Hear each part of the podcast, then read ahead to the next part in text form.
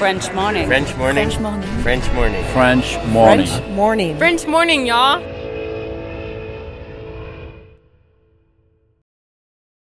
Cet épisode a reçu le soutien de la CFE. La CFE, vous connaissez? C'est la Caisse des Français de l'étranger et il s'agit d'une caisse de sécurité sociale créée en 78 pour les Français résidant hors de France. Maladie, maternité, accident du travail ou encore retraite. La CFE permet aux Français de l'étranger de continuer de bénéficier de la même protection sociale qu'en France, à l'étranger. Pour en profiter, il vous suffit d'adhérer à la CFE, peu importe votre situation, peu importe le pays dans lequel vous vivez ou dans lequel vous vous rendez, et bien entendu, peu importe la pathologie ou les circonstances, catastrophes naturelles, faits de guerre, etc.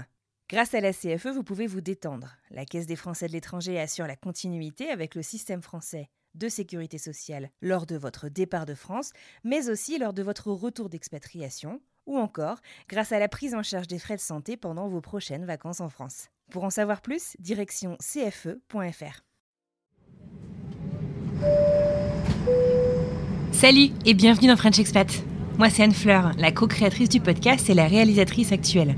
Vous vous apprêtez à écouter nos tout premiers épisodes. Si toutes les histoires que nous avons relayées dans le podcast nous ont beaucoup marqué, et ce dès la première, il faut bien avouer que notre style, notre technique et la qualité de notre travail ont énormément évolué depuis 2019. Si ça vous dit de voir où on en est, rendez-vous dans les épisodes à partir du 1er juin 2021. Dans tous les cas, merci à vous d'être là et belle écoute.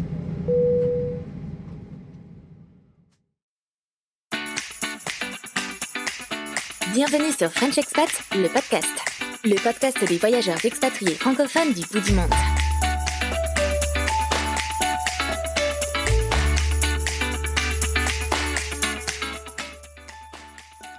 Bonjour à tous et merci infiniment d'avoir répondu présent au rendez-vous de ce nouvel épisode de French Expat, le podcast.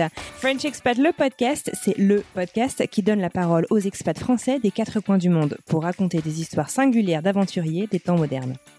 Moi, c'est Anne Fleur, une des cofondatrices du podcast et je vous parle depuis Boston aux États-Unis. Je suis ravie de vous retrouver pour un nouvel épisode de French Expat, le podcast. Et devinez un peu où je vais vous amener aujourd'hui. Pour la plupart d'entre nous, l'automne frais et pluvieux a pris la place de l'été et l'hiver n'est plus très très loin. Eh bien, croyez-moi, cet épisode devrait vous réchauffer. Notre invitée d'aujourd'hui nous vient du sud de la France. Elle est partie en vacances en Thaïlande pendant 15 jours avec son copain après 3 mois passés ensemble il y a un peu plus de 6 ans. Dès son retour de vacances, elle et son chéri décident que, après tout, pourquoi pas y retourner et tenter l'aventure un peu folle de construire sa vie à l'autre bout du monde sur la célébrissime île de Phuket. Dans l'épisode d'aujourd'hui, on parle histoire d'amour, coup de tête, création d'entreprise et vivre dans un pays où la plupart des gens partent en vacances. Cette conversation est instructive, franche et drôle et j'ai honnêtement adoré rencontrer Kathleen. Mais je ne vous en dis pas plus et je vous présente notre invitée du jour, Kathleen.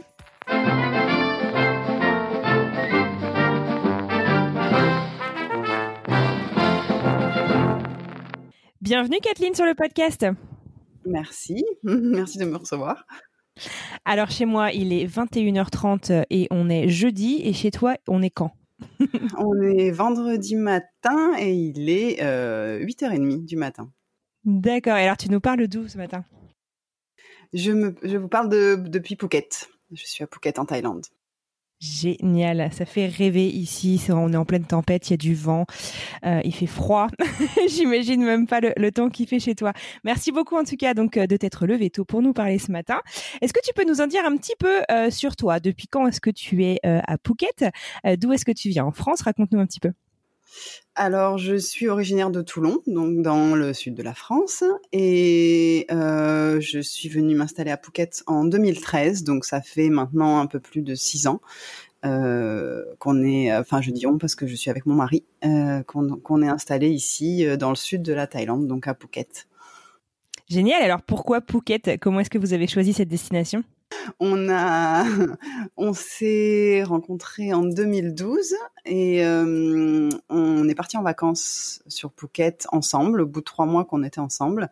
Et moi, je connaissais pas du tout la Thaïlande. J'avais, j'ai beaucoup voyagé, mais euh, la Thaïlande, j'avais encore jamais fait. Et on a bien aimé. Mon mari, enfin à l'époque, mon, copain, euh, ça, il aimait ça. ça faisait trois fois qu'il venait.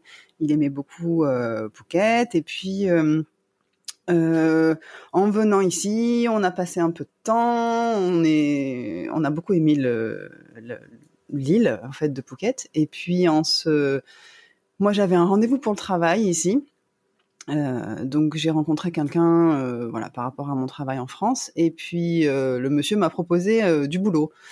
Et euh, quand, je suis rentrée de ce rendez-vous de travail, j'ai dit à mon copain donc oh, bah en rigolant, j'ai dit si ça te dit, hein, on peut rester vivre ici, on vient de me proposer du, travail. Et il m'a dit ah oui mais c'est vrai, mais moi c'est mon rêve de vivre en Thaïlande. Je dis ah bon et tout. Et donc voilà, on est rentré de, va de, de, vacances, on est rentré en France, et puis ça a fait son petit chemin. On s'est dit mais pourquoi pas, pourquoi on tenterait pas le coup euh, euh, moi j'avais déjà vécu en Australie, j'ai vécu en Angleterre aussi. Et on a dit bah pourquoi pas, on, on a qu'à se lancer, puis on verra bien. On, on, se donne six mois, on a de l'argent pour six mois pour vivre en Thaïlande, c'est en sachant qu'il faut pas un gros budget pour euh, vivre ici. Donc euh, on a dit ok, allez, on se lance, on verra bien. Et on a on a quitté nos boulots, enfin on a fait des ruptures conventionnelles pour avoir le chômage, et, et on s'est dit on se donne six mois, sinon six mois ça ça le fait pas, ben on rentre en France et puis c'est pas grave, on aura on aura essayé. Donc euh, voilà, nous voilà partis, neuf mois après s'être rencontrés, euh, vivre à l'autre bout du monde ensemble. D'accord. Donc en 15 jours, vous avez décidé finalement euh, euh, de, de, de, complètement euh, révolutionner vos vies quotidiennes en France ça. pour partir vivre à l'autre bout du monde. C'est génial. Et donc toi, tu as accepté le job qu'on t'avait proposé? Non, non. J'ai pris, euh, j'avais postulé pour pas mal de choses et, euh, et au final, ouais. on m'a proposé de travailler de la maison. Donc j'ai plutôt pris l'option de la maison plutôt que d'aller retourner dans un bureau du lundi au vendredi de 9h à 18h. Donc j'étais consultante depuis chez moi. Voilà en recrutement. D'accord. Ok. Et alors, est-ce que tu peux nous, nous, donner un peu une idée de à quoi ressemblait ta vie euh, avant de partir? Donc, tu disais que c'était pas ta première expatriation. Euh, C'était des, des, longues expats que tu as faites euh, avant, donc en Angleterre, en Australie. Tu peux nous en parler un petit peu? Oui. Euh, alors, l'Australie, c'était pas vraiment une expatriation. Je suis partie quand j'avais 20, je sais plus, 22, 23, en sachant que j'en ai 37 mm -hmm. maintenant.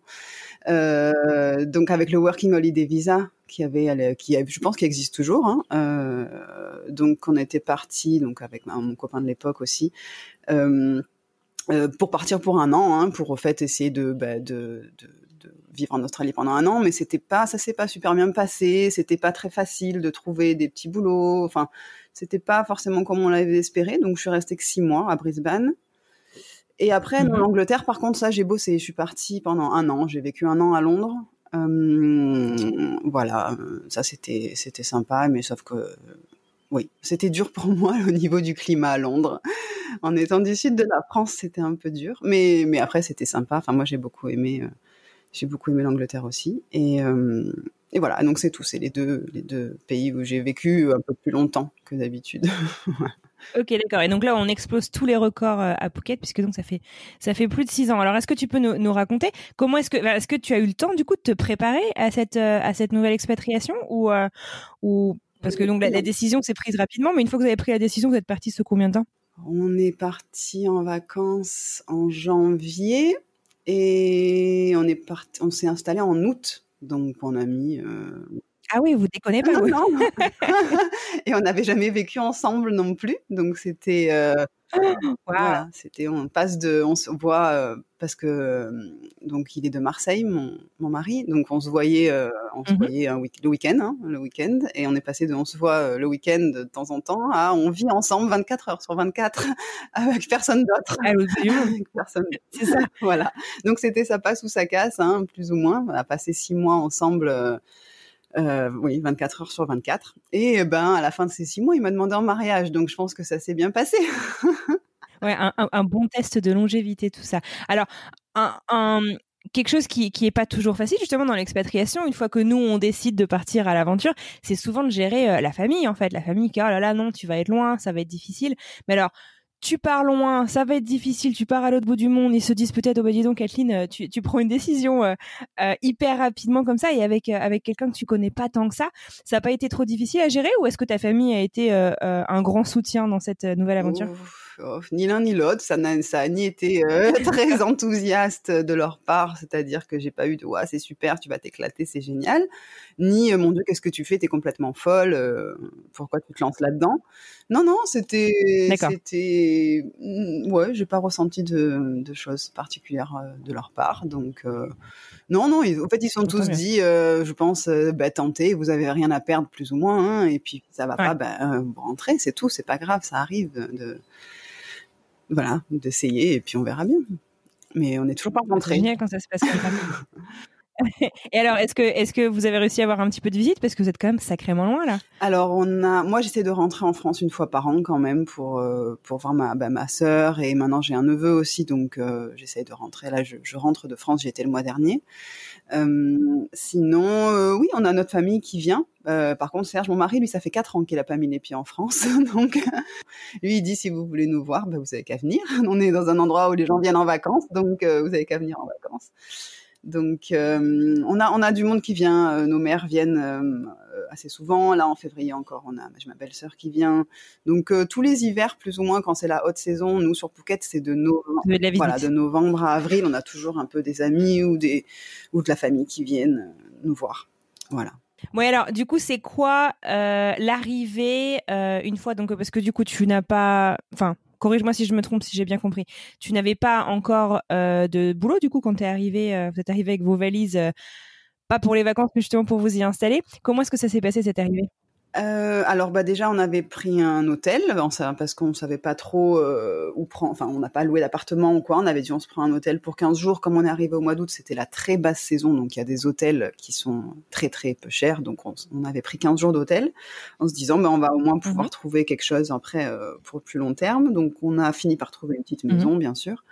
Euh, voilà. Et puis moi si j'avais au fait j'avais déjà été en contact avec avec mon patron qui m'avait dit bah on peut commencer euh, quand tu arrives. Et euh, euh, voilà moi c'était moi c'est pas compliqué hein, c'est le même travail que j'ai toujours fait. Je fais le recrutement des équipages de yachts donc c'est très spécifique.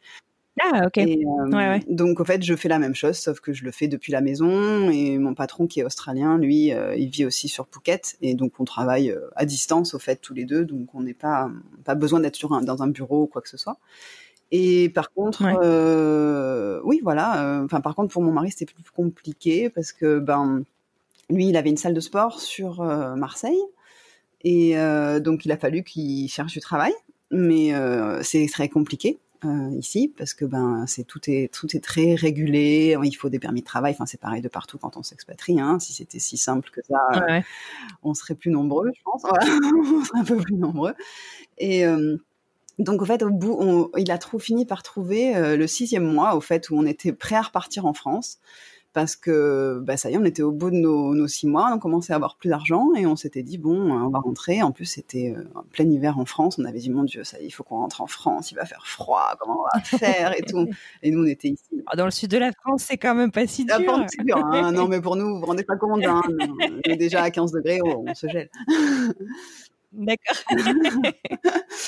donc, euh, donc le sixième mois, enfin, il a postulé, il a fait des essais un peu dans des endroits différents, et puis le sixième mois, ben, en s'acharnant un peu plus, un peu plus, eh ben, on lui a proposé un, un, travail à plein temps avec le permis de travail, parce que c'est surtout ça, c'est il y a moyen de travailler, mais c'est pas des choses légales, c'est euh, donc euh, c'est pas la meilleure des choses à faire ouais. si on veut rester sur le long terme.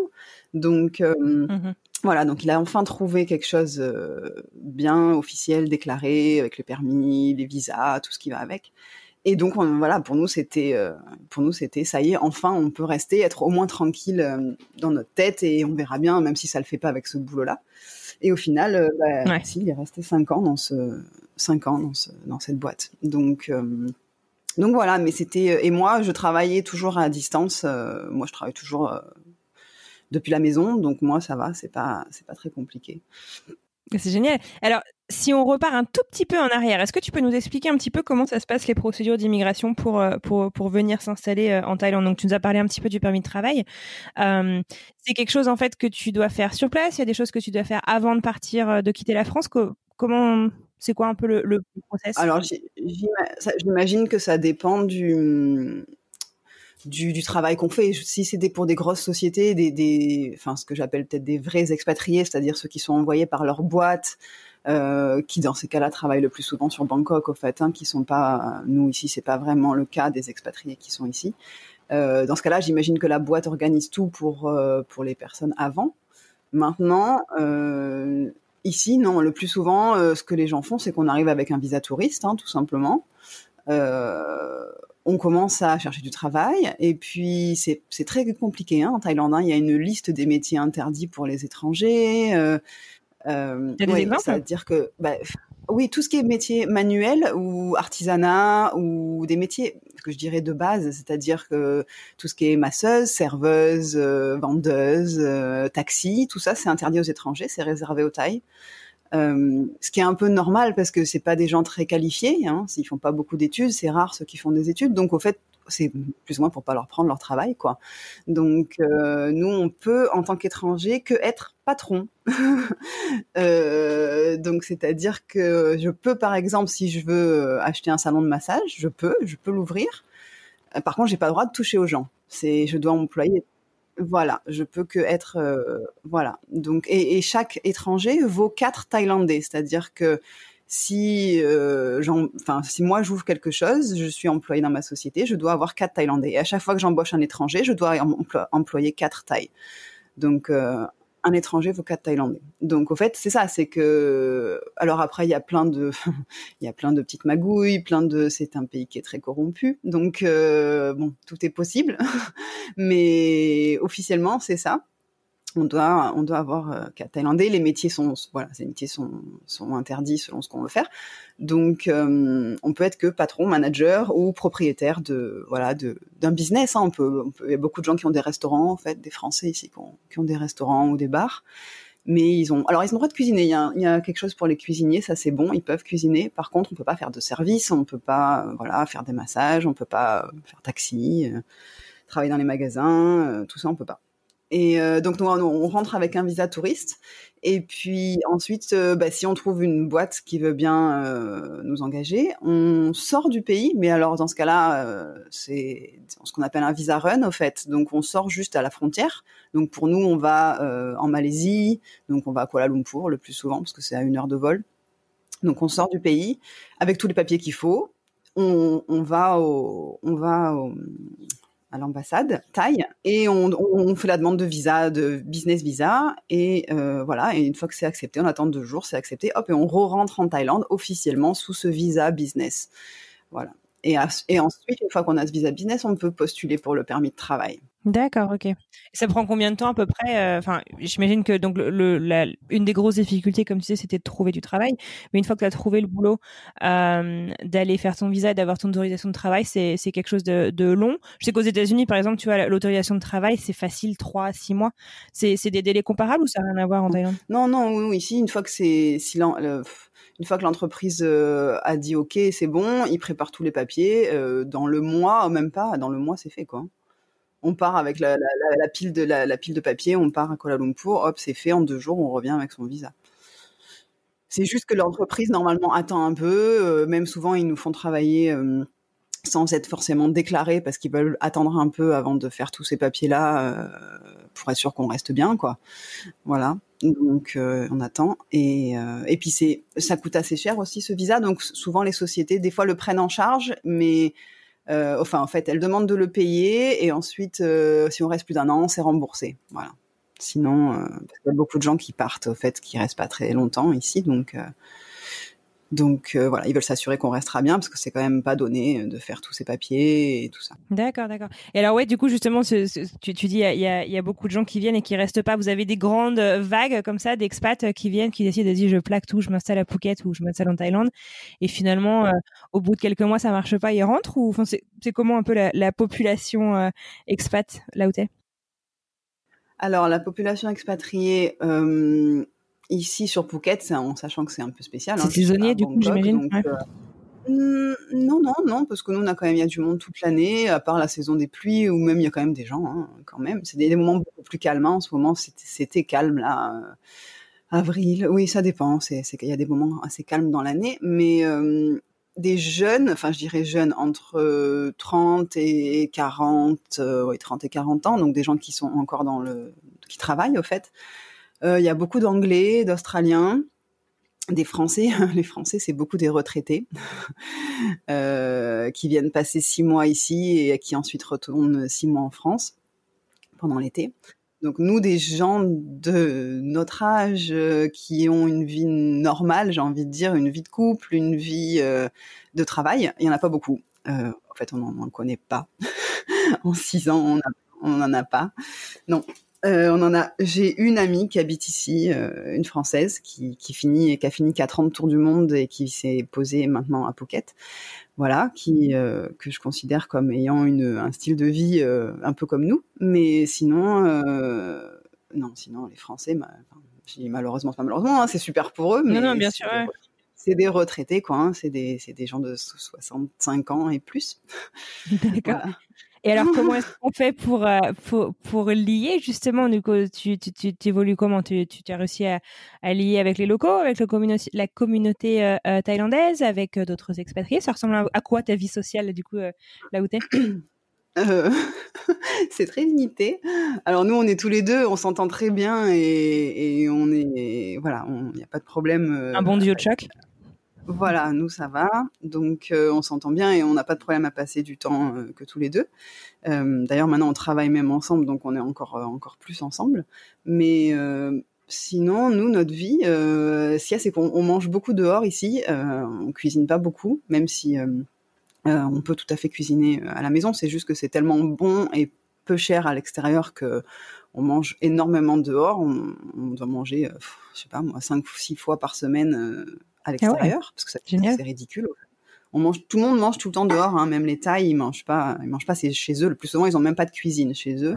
D'accord. Parce que euh, on achète pour son repas du soir à l'extérieur euh, et on mange, on mange sur place et c'est fini quoi. Donc nous, on sort, euh, enfin, on mange au restaurant très très souvent. Et après, des amis, on en a. Donc j'ai comme, en fait, j'ai, voilà, comme je vous disais, la, comme je te disais, la, la, la voyageuse voilà, Virginie. Et après, sinon, on n'a pas trop d'amis. Après, c'est des, euh, on a des Anglais, des Turcs, euh, voilà, euh, des gens qui sont ici, mais c'est pas, on n'a pas autant d'amis qu'en France.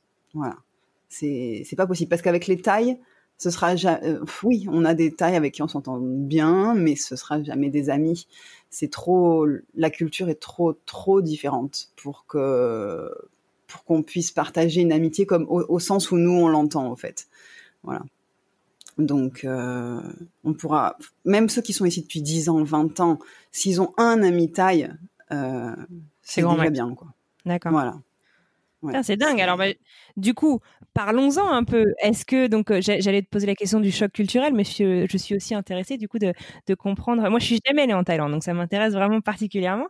Euh, comment est-ce que euh, voilà je les, donc les, relations comment est-ce que euh, la culture est différente dans, votre manière de, de, vivre tous les jours quoi et après, en plus, c'est spécial parce que nous, on est sur Phuket et c'est-à-dire que c'est très touristique. Donc, la mentalité des Thaïs qui sont ici est pas la même que si je vais dans une campagne Bien sûr, euh, où ça va être très familial. Où ça va être... on, peut, peut pas généraliser tout un pays en une ville. T'inquiète pas, on en est bien, on en est bien conscient beaucoup de tailles sont envoyées, enfin sont envoyées viennent à Phuket pour travailler parce que dans bah, dans les campagnes il n'y a pas trop de travail et ils savent que s'ils viennent ici, bah, au fait ils ont tous du travail. Hein, c'est très facile pour eux. C'est euh, puisque comme je disais les métiers euh, les métiers de, base sont réservés aux tailles donc euh, donc, il, tout ce qui est service, tout ce qui est travailler dans des petits magasins, des petits trucs, il n'y a pas de problème, ils trouvent. Alors, pour nous, c'est plus compliqué dans le sens où, ben, si nos employés, si demain ils ont décidé qu'ils venaient pas parce qu'ils avaient plus envie, ben ils viennent pas.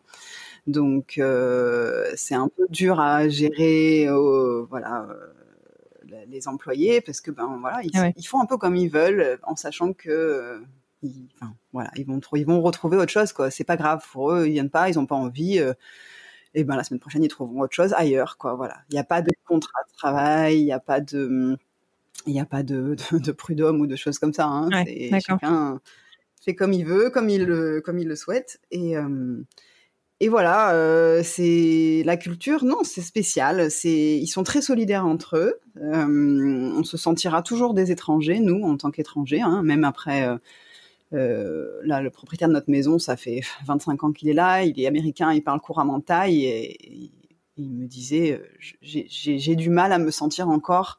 On me fait encore sentir que de toute façon, je suis un étranger ici, quoi. Et, et c'est vrai que c'est dur, c'est qu'il faut être préparé à ça, c'est-à-dire que euh, je sais pas, je sais que nous, euh, moi j'ai des amis Ah ouais. en France euh, qui sont étrangers et qui, qui ont la nationalité française maintenant et qui, se- qui parlent français et qui, et qui se sentent français. Euh, ici, je pense que c'est jamais on se sentira taille, même même ne serait-ce qu'un dixième, quoi. C'est c'est pas possible. On nous fait toujours sentir qu'on est étranger et on n'aura euh, jamais les mêmes droits ou les mêmes euh, avantages que les tailles. On a des prix différents, même pour les amendes. Hein. Quand on conduit, qu'on a une amende en scooter, il y a le prix pour les étrangers, le prix pour les tailles. Là, ils viennent de sortir une loi à l'hôpital, il y a le prix pour les étrangers, le prix pour les tailles. Wow. Alors, je comprends parce qu'ils n'ont pas, ils ont pas du tout les mêmes euh, revenus que nous, mais on est les, en tant qu'étranger, on est vraiment vu comme des, des portefeuilles sur pattes, quoi. hein. Donc, euh, on paye Mhm. pour tout. On- il faut faire très attention à, aux accidents de scooter, parce que Ouais. même si c'est pas notre faute, euh, même si on se jette sous nos roues, ce sera notre faute juste parce qu'on est étranger et qu'on est là. Donc Wow. c'est vrai que c'est un peu, c'est un peu, voilà, il faut être préparé dans la mentalité euh, taille. Euh, juste parce qu'on est étranger, on, on est en tort au fait, voilà. Donc euh, c'est un peu, on, on- nous on- maintenant on, on nous avait prévenu quand on est arrivé, on n'y croyait pas trop. Euh, on l'a bien vu Mhm. maintenant. Et euh, on, pré- maintenant, on prévient les gens qui viennent, ne serait-ce qu'en vacances aussi, de faire attention. euh, euh, mais c'est comme je dis à chaque fois aux gens, on est on est aussi très content d'être là parce que si, enfin tous les expatriés, si on n'est plus content de là où on vit, ben on, ou on rentre dans notre pays ou on va ailleurs. Mais je je, je veux pas être cet expatrié qui se plaint du pays où elle est parce que ben je l'ai choisi. Donc euh, C'est pas du tout ce qu'on ce qu'on ressent, t'inquiète oui, pas. oui. non, non, mais c'est parce qu'après, les gens ont une image que, euh, voilà, qui se disent, oh là là, mais la Thaïlande, ça, ça, a l'air horrible dans plein de trucs. Je dis, mais non, c'est pas horrible. C'est, il faut être préparé, il faut le savoir et il faut agir en conséquence. Et et il y a des choses qu'il faut être préparé. Mais pour nous, c'est dur dans notre mentalité. C'est dur. Par exemple, si, si quelqu'un tombe en scooter, si un Thaï tombe en scooter devant nous, il faut surtout pas s'arrêter. Et au début, euh, nous, on disait, Ah, mais. Ah ouais, oui, parce que si parce que si on s'arrête et qu'on lui demande comment ça va, il y a trois tailles qui débarquent autour, qui prennent des photos et qui disent c'est ta faute, c'est toi qui l'as fait tomber, tu vas devoir payer. Donc euh, donc on s'arrête pas, mais ça fait de la peine parce que nous on a envie de s'arrêter. Ah ouais, même si, bien sûr. bien sûr, c'est c'est c'est jamais très grave, c'est enfin c'est jamais très grave. S'il y a un mort par jour euh, sur les routes à Phuket, que à Phuket. Wow. C'est le Mais c'est troisième. grand comment. Phuket pour avoir une idée de. C'est 50 km du nord au sud et 20 km d'est en ouest, donc c'est petit. C'est une, île qui est pas très grande, mais la Thaïlande est Mhm. très dangereuse. C'est la troisième troisième pays euh, où il y a le plus de morts sur les routes au monde. Ah waouh. Ok. Donc euh, ils conduisent, euh, bah, ils savent pas conduire quoi. C'est une catastrophe. Donc il faut faire très très très attention sur les routes en Thaïlande. Moi je, nous on conduit, on a on a un scooter, enfin on a deux scooters et une voiture, mais en scooter, euh, je touche du bois, il nous est jamais rien arrivé, mais parce qu'il faut être super aware de tout ce qui se passe autour. Ça arrive de tous les côtés, dans tous les sens, sans parler des chiens qui traversent, des ceux qui sont à contresens, qui n'ont pas de feu, qui conduisent à 15 sur un scooter. Enfin, c'est... c'est- voilà, réaliste. D'accord. Ok. Mais alors, voilà. et, et alors, une petite touche de, de, de, de positivisme. Euh, ça, ça fait quoi de vivre là où euh, les trois quarts du globe aimeraient partir en vacances? Oh, ben, je viens du sud de la France, alors déjà, il y a beaucoup de monde qui venait là où Ouais, là où. Non, non, mais c'est après c'est euh, c'est idyllique. Je veux dire, c'est euh, on va à la plage euh, tout le temps. C'est pour ça que tu as décidé d'y aller Oui, d'ailleurs. oui, on va à la plage assez souvent. On euh, on mange extrêmement bien. Enfin, je veux dire, on- je me lasserai jamais de la nourriture thaïlandaise. On se régale tout le temps. Euh, les gens On mange quoi en Thaïlande? Oh, on mange quoi? Alors moi j'ai toujours du mal à manger euh, pimenté, donc je, après après 6 ans, euh, je mange toujours pas pimenté, donc pour les tailles c'est très compliqué. Euh, mais on mange ben, euh, tout ce qui est avec des nouilles, donc c'est pas des pâtes thaï, euh, voilà, des, et, du, et tout ce qui est avec du, bah, c'est toujours avec du riz à la base, hein, ou des nouilles de riz ou du riz.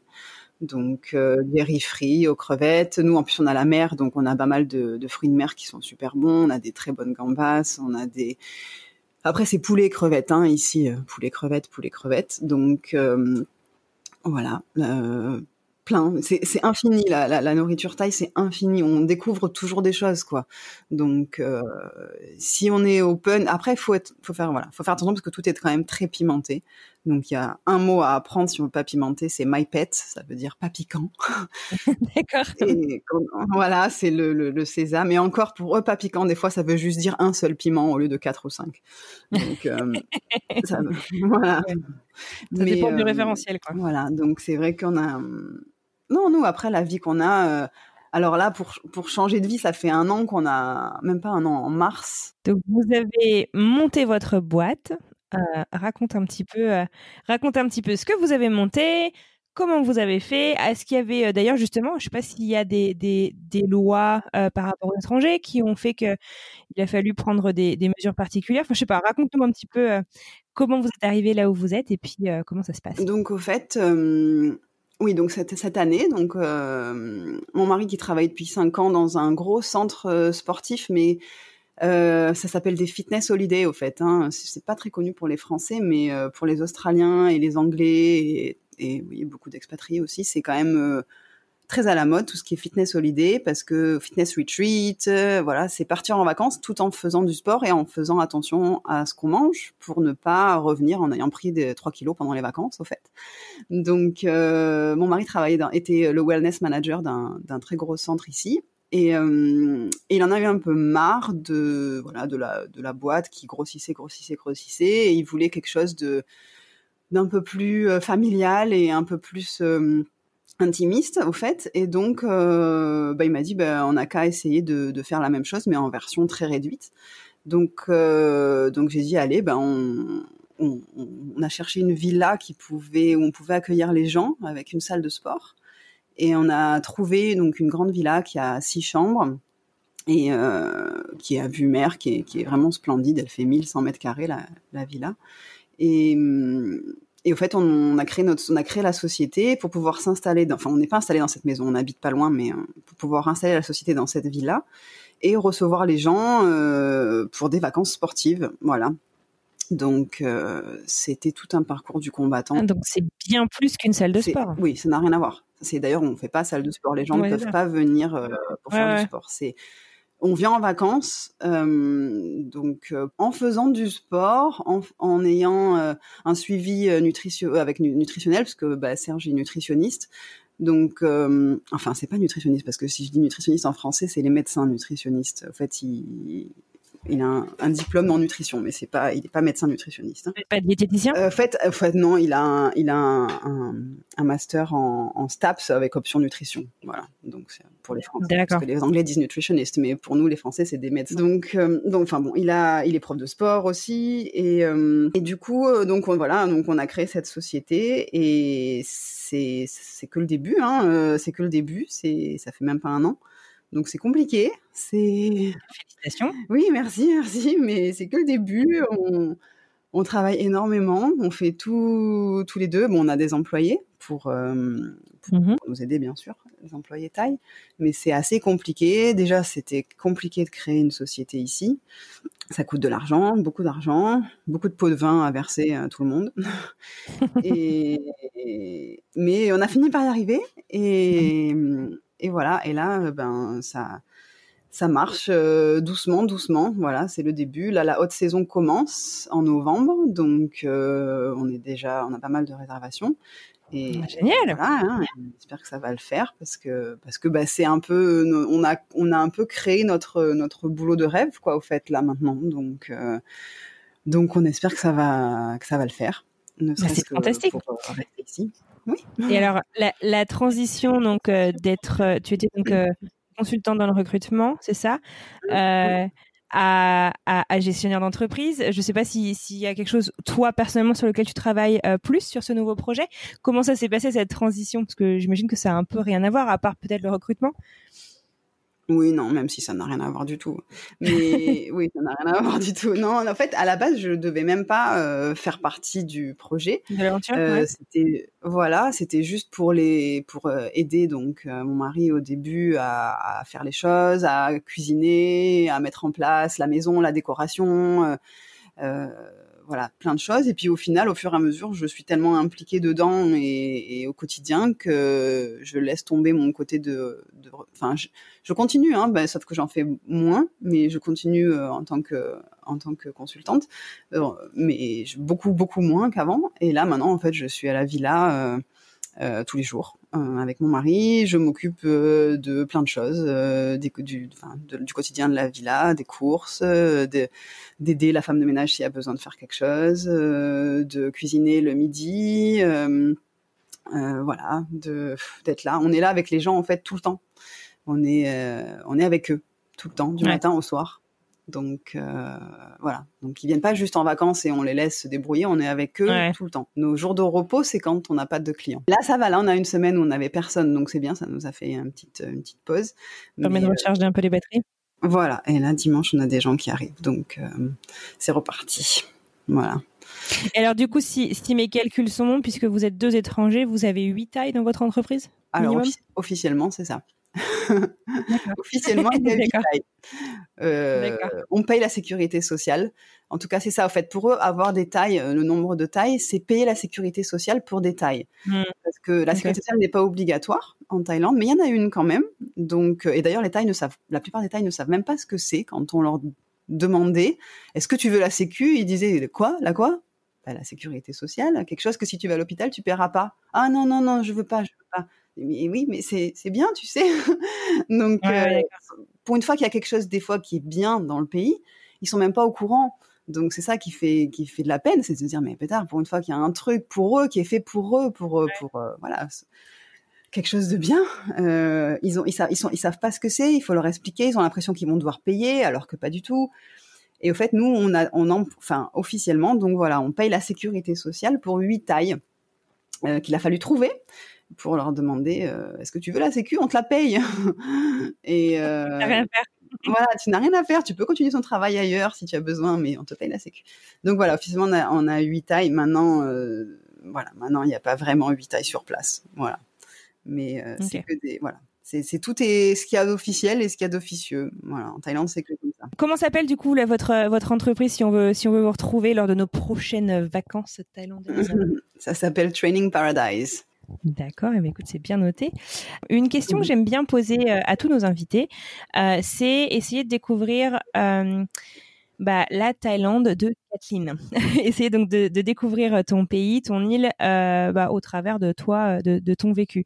Est-ce que tu pourrais nous partager trois lieux euh, qui pour toi euh, sont hyper importants euh, à découvrir, euh, touristiques ou pas du tout touristiques, pour pour découvrir et pour vraiment s'imprégner de la culture locale là où tu vis? Alors, bah, en fait, c'est des endroits où on emmène nos clients maintenant, parce que justement, ce qu'on a envie de faire découvrir aux gens qui viennent en vacances aussi, et donc à Training Paradise, c'est le sport, la nourriture, mais aussi la vie locale, parce que c'est quand même important, je pense, quand on vient dans un, lieu en vacances, même si c'est pour faire attention au régime ou à, son, à sa condition euh, de sport, euh, il faut quand même, je pense, découvrir des endroits bien typiques. Et euh, donc, il y a, y a, un endroit qui est, qui est, qui est, superbe, qui s'appelle Big Buddha, qui est tout en haut d'une d'une colline, qui est dans le sud aussi de, de Phuket. Et, et c'est un Bouddha de 45 mètres euh, de haut qui surplombe toute la baie de tout le sud au fait de Phuket. Et euh, cet endroit-là est vraiment euh, magique parce que bah, il y a un temple, il y a des cloches qui sonnent de partout. C'est c'est la vue est magnifique, c'est une vue à 360 degrés. c'est voilà. Donc ça c'est un endroit qui est magnifique, je pense, à faire. Euh, après, il y, a y, a, y a plusieurs marchés qu'il faut faire aussi quand on vient en Thaïlande, si on aime la nourriture et la street food. Euh, donc, il y a un, un, endroit qui s'appelle Phuket Town, qui est au fait la vieille ville de Phuket, et il y a un marché qui est tous les dimanches soirs dans une rue piétonne. Et ce marché, il est super joli parce qu'il est dans une petite rue qui est très très typique, très colorée. Les, les bâtiments sont super mignons, la nourriture est, est délicieuse et et les gens sont gentils et souriants et c'est euh, pour voilà pour comprendre un peu le style de vie des Thaïs parce que c'est pas un marché de tour enfin c'est touristique bien sûr il y a des touristes mais les Thaïs ils vont aussi donc euh, c'est ça qui est bien c'est de voir qu'au fait c'est pas c'est pas juste un attrape touriste c'est pour eux c'est aussi un moyen de sortir le dimanche soir et et manger dehors donc ça c'est un, un petit truc qui est sympa aussi. Et après bah les plages parce que alors après il y a des plages très très touristiques ici mais euh, il y en a encore quelques-unes qui sont euh, qui sont un peu secrètes et, euh, et euh, bah malheureusement, faut, faut, me demander pour, pour y aller, pour, euh, pour vous montrer le chemin. Mais euh, il y a encore des plages où on arrive à trouver, qu'on arrive à trouver et, mm, sans trop de monde, sans trop de touristes. Où il va peut-être y avoir 10 personnes sur la plage euh, en haute saison et quand on y va en basse saison, il y a personne. Donc elles sont un peu plus difficiles d'accès, elles sont pas indiquées, voilà. Mais euh, alors on peut pas on peut pas aller à Phuket sans, sans aller à, la plage parce que y a des voilà les fonds sont magnifiques. Avec juste un masque un tuba on, on a des, des super poissons. Et, et, voilà et les fonds sont les fonds sont il y a y, a, y en a qui sont abîmés euh, il y a moins de coraux qu'avant et tout ça mais mais il y a quand même c'est quand même c'est quand même magnifique. Donc euh, voilà donc les trois endroits je dirais ça pour moi qui sont vraiment emblématiques de de, de Phuket. Oh là là, mais écoute, merci beaucoup. En tout cas, ça fait rêver. Euh, en en parlant justement donc euh, de devoir te contacter pour trouver ces petites plages, si nos auditeurs veulent euh, discuter avec toi, continuer la conversation, où est-ce qu'ils peuvent te trouver? Euh, Sur Instagram. Euh, mon Instagram, c'est Kathleen Phuket. Donc normalement c'est pas dur. et il y a aussi l'Instagram de et je gère aussi l'Instagram de Training Paradise. Donc euh, si vous mettez aussi Training Paradise Phuket, on a une page Facebook et un Instagram et un site internet aussi. Hein. Il y a le site internet trainingparadise.com. Donc euh, tout ça c'est nous deux. Donc euh, donc vous aurez ou moi ou mon mari. Super. Écoute, merci beaucoup. Qu'est-ce qu'on peut te souhaiter pour la suite? Bah, que ça marche, que notre euh, petite euh, entreprise euh, marche, voilà, parce que c'est tout ce qu'on demande. On demande pas beaucoup, on demande juste à, continuer notre petite vie euh, simple et, heureuse euh, ici, euh, voilà, ensemble. Eh ben, écoute, c'est vraiment génial, ça fait rêver. écoute, je te remercie en tout cas d'avoir pris le temps de partager le récit de tes aventures en Thaïlande euh, avec euh, un début euh, sacrément, sacrément, je sais pas comment dire, impressionnant. la, la, la, vitesse à laquelle vous vous êtes décidé et, et à laquelle vous êtes parti, c'est assez fantastique. En tout cas, voilà, un grand, grand merci. On te souhaite donc que Training Paradise décolle complètement à Phuket et puis. et ben écoute, on te souhaite une très très bonne journée. Merci. À bientôt, Kathleen. Merci. Au revoir. À bientôt. Et voilà, c'est la fin de l'épisode numéro 4. Merci infiniment d'avoir écouté cet épisode jusqu'au bout. J'espère que vous avez aimé et apprécié autant que moi cette rencontre singulière avec cette aventurière des temps modernes. En attendant, si vous voulez nous encourager, nous aider, n'hésitez pas à partager cet épisode avec une personne que cela pourrait intéresser. Et rendez-vous sur Apple Podcast ou sur l'application que vous utilisez pour écouter les podcasts afin de nous laisser un petit avis et 5 étoiles. Enfin, si vous voulez faire un petit tour dans les coulisses de French Expat le podcast, direction notre compte Instagram ou Facebook, French Expat le podcast tout attaché. C'est tout pour aujourd'hui. De mon côté, je vous retrouve dans 15 jours et je vous laisse en excellente compagnie la semaine prochaine avec Laetitia et son invité. Sur ce, je vous souhaite à tous une excellente semaine. À bientôt.